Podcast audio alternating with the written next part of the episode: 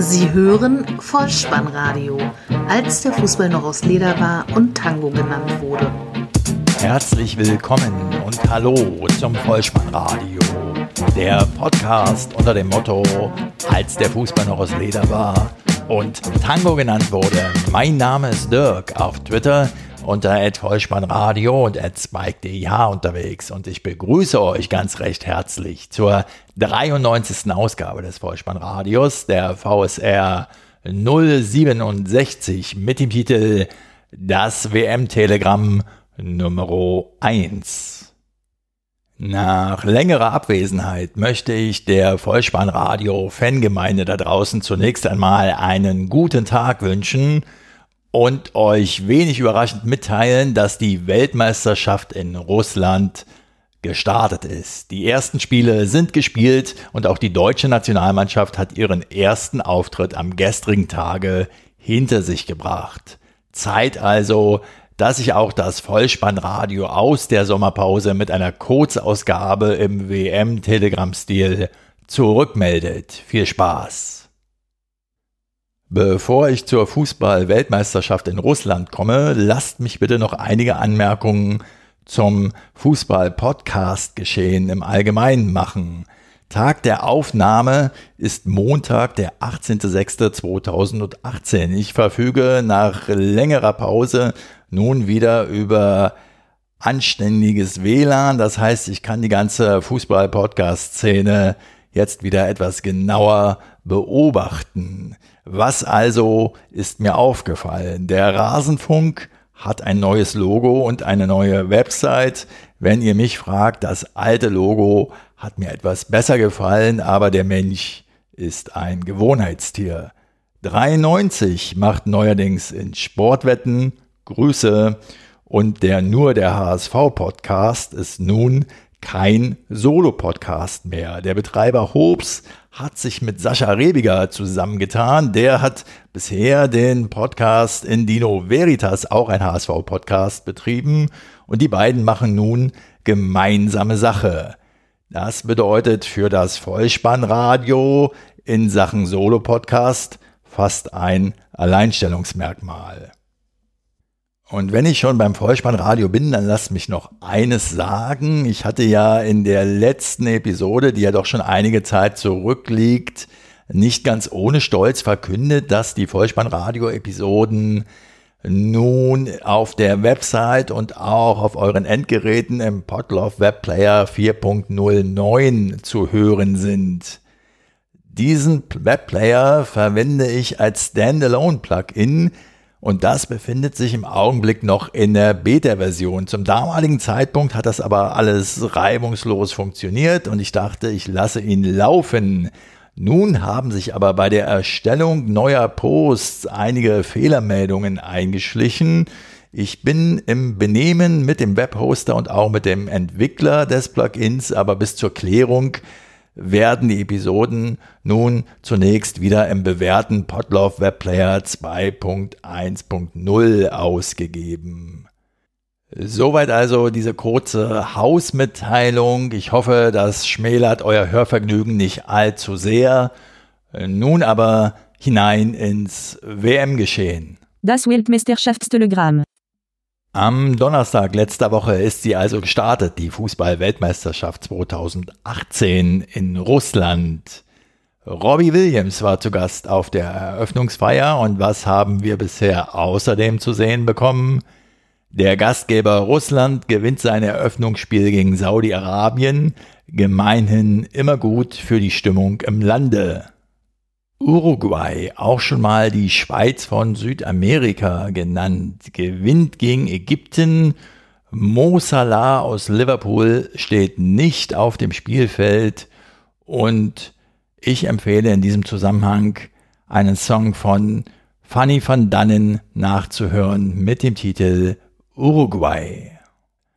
Marokko verliert in der Nachspielzeit unglücklich gegen Iran und Spanien wartet mit überzeugender Leistung und einem neuen Trainer Jero nämlich gegen Portugal mit CR7 auf. Lopetegui wurde zwei Tage vor WM-Start entlassen und Cristiano Ronaldo macht drei Tore, Endstand 3 zu 3. Im Gegensatz zum portugiesischen Superstar Cristiano Ronaldo verschießt der Argentinier Lionel Messi seinen Strafstoß und so kommt Argentinien nur zu einem Remis gegen Island. Frankreich müht sich zu einem 2 zu 1 Auftaktsieg gegen Australien.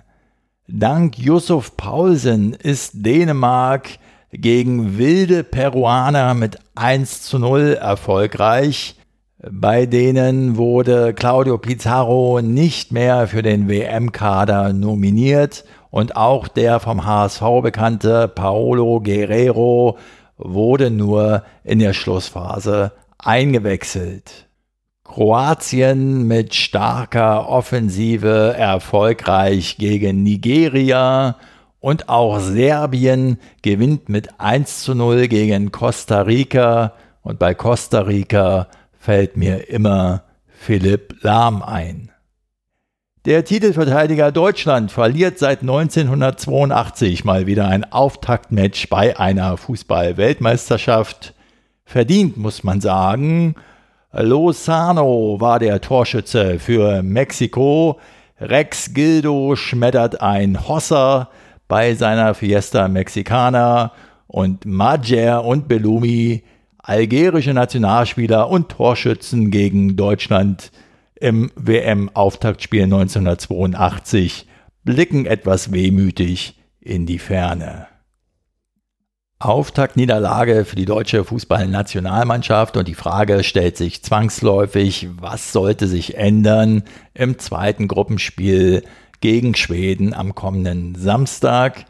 Aus meiner Sicht, die Mannschaft benötigt eine sattelfeste Abwehr, eine Hintermannschaft, die sich nicht mehr so leicht auskontern lässt weniger Ballverluste im Spielaufbau und zusätzlich noch, und da verwende ich einen altbekannten Spruch von Olli Kahn und wandle ihn um. Eier, wir brauchen Eier. Ich sage Stürmer, wir brauchen Stürmer. Und da sind wir bei der Problematik von 2016 bei der Europameisterschaft gegen Frankreich. Auch da fehlten Stürmer. Und wer das als Plädoyer für Mario Gomez deuten möchte, dem kann ich sagen, genau so ist es gemeint. Nur eines ist auch klar, wenn man die Personalie Mario Gomez betrachtet. Er war nie und wird es wohl auch nicht mehr werden ein veritabler Einwechselspieler. Mario Gomez braucht aus meiner Sicht Spielrhythmus und Sicherheit, damit er zumindest eine seiner zahlreich möglicherweise herausgespielten Chancen verwerten kann. Da steht er nämlich aus meiner Sicht auch im Gegensatz zu Miroslav Klose vor vier Jahren, der ja zu dem Zeitpunkt auch nicht mehr auf dem Höhepunkt seiner Schaffenskraft war, aber zumindest als Joker auch immer noch für die entscheidenden Momente und sogar Entscheidungen sorgen konnte. Das ist bei Mario Gomez nicht der Fall. Der braucht Spielsicherheit nach Möglichkeit über 90 Minuten und von Anfang an. Den Schlusspunkt am gestrigen Tage setzt dann Brasilien mit einem blond gesträhnten Neymar in der Startelf, der sehr an ein Boygroup-Mitglied der 90er Jahre erinnerte. Aber nichtsdestotrotz, Brasilien spielt unentschieden 1 zu 1 gegen die Schweiz. Das waren sie also, die bisher gespielten Begegnungen bei der Fußball-Weltmeisterschaft in Russland. Worauf können wir uns heute freuen? Wir haben die Möglichkeit, die Gruppengegner der deutschen Fußballnationalmannschaft zu beobachten. Schweden trifft auf Südkorea, darüber hinaus Belgien gegen Panama und Tunesien gegen England im Abendspiel.